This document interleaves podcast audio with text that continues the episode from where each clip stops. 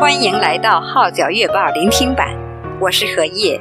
以下文章刊登在加拿大《号角月报》二零二一年十二月号，题目是《张贝喜得天籁之音引路》，撰文的是翟志斌。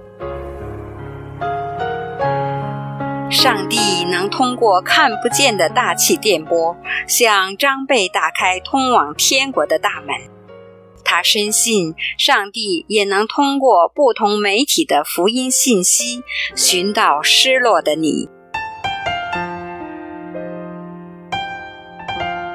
一把温柔动听的声音。张贝读初中的时候，父母为了让他和哥哥好好学习英语，于是买了一部日本三洋牌收录机。夜晚趁着父母不注意的时候，张贝拨弄短波频道玩着，没想到他把频率调到一点三千赫附近的时候，突然一把温柔动听的声音传出来：“听众朋友好，我是雅芳，这里是台湾益友广播电台。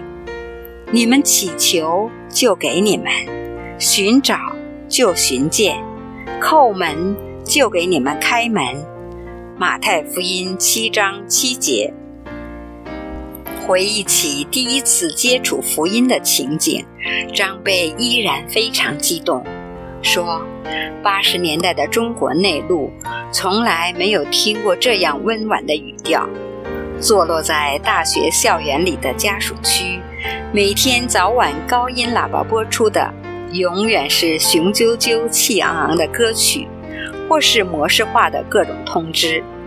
此刻，这把声音就像潺潺的溪水，悦耳极了。张贝一下子就被这天籁之音吸引住，此后每天晚上就偷听台湾的广播。但小小年纪还是不太明白谁是基督，谁是耶稣。听了一段时间后，张贝就悄悄问身边的小伙伴：“可知道耶稣的故事？”绝大多数同学都摇头摆手，不知道也不感兴趣。最后有个同学说：“我认识一位教堂的师娘，或许她懂。”张贝赶紧要求去找她。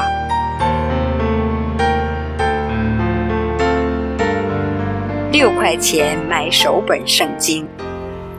见到那位身材瘦小的老人家时，张贝问：“我想知道基督是什么意思？”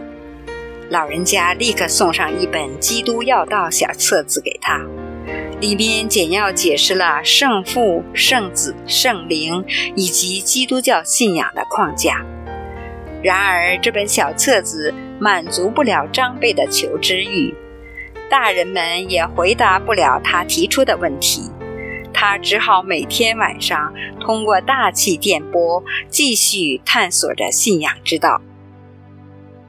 张贝投入工作后，张妈妈给女儿介绍她的基督徒同事李阿姨。此后，这位阿姨给张贝讲了许多圣经故事及自己的见证。李阿姨告诉张贝，在母亲年轻时，父亲就去世了。家里弟兄姊妹多，生活很苦，但基督的爱给了我们一家很多的帮助和支持。母亲一生所经历的恩典，让周围的人都感受到上帝的真实和大能。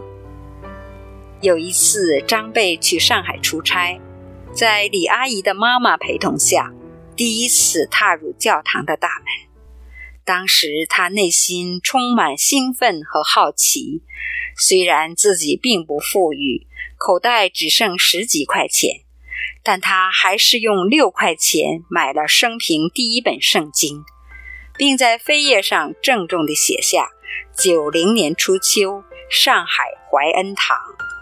这本圣经一直保留至今。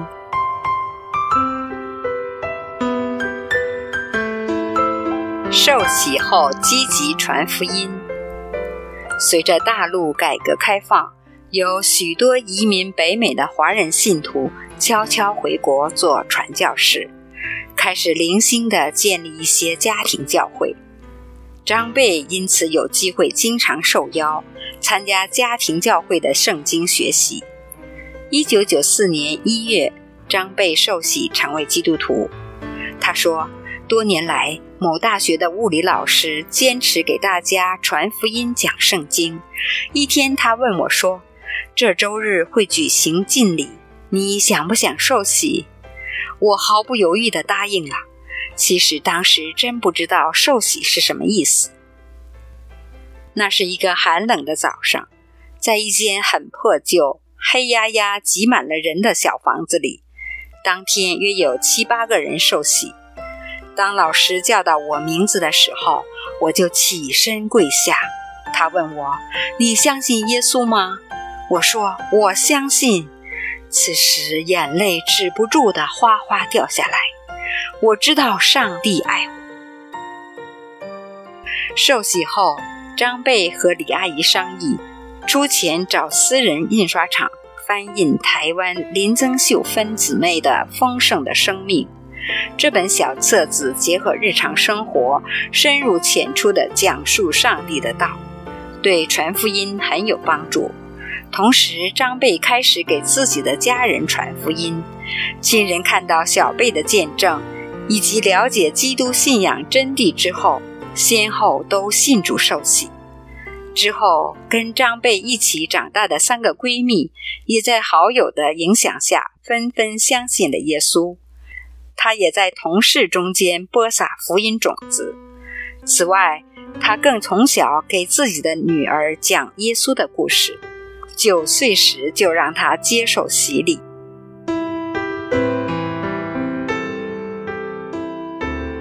顽梗父亲忠信耶稣。然而，在多年传福音的经历中，张贝感觉最大的挑战是，父亲依然不愿相信耶稣。他是中国典型的知识分子，不求当官发财，也不愿跟风参加各种政治运动。虽然他不反对家人信主，但却固执己见。近几年，老人家身体健康越来越差，最后瘫痪在床。多年来，张贝从没有放弃给父亲传福音，希望在他有生之年明白上帝的爱。一天，李阿姨来访，并向张爸爸道出人生短暂且脆弱的现实。最后，他竟答应让李阿姨为他做绝志祷告。接着，张贝立刻邀请牧师来给父亲施洗。张贝回忆说，当时牧师坐在床边，给爸爸讲了一个多小时圣经真理，爸爸全程睁着眼用心听。施洗时问他为什么信主，他指指天说：“为了到上面寻找幸福。”受洗一个月后，爸爸在安睡中去世了。几年前，张贝随丈夫带着孩子移民加拿大，虽然语言和生活习惯上有种种不适应和挑战。但最叫张贝开心的是，他可以畅所欲言地向朋友、邻居传福音，他可以无拘无束地去教会。回想自己前半生，张贝说：“上帝能通过看不见的电波向我打开通往天国的大门，他也能通过不同媒体的福音信息，一直在寻找你，爱你，朋友。”你可知爱你的上帝正在寻找你呢？以上文章刊登在加拿大《号角月报》二零二一年十二月号，题目是《张贝喜得天籁之音引录》，撰文的是翟志斌。我是何叶，多谢你对《号角月报》聆听版的支持。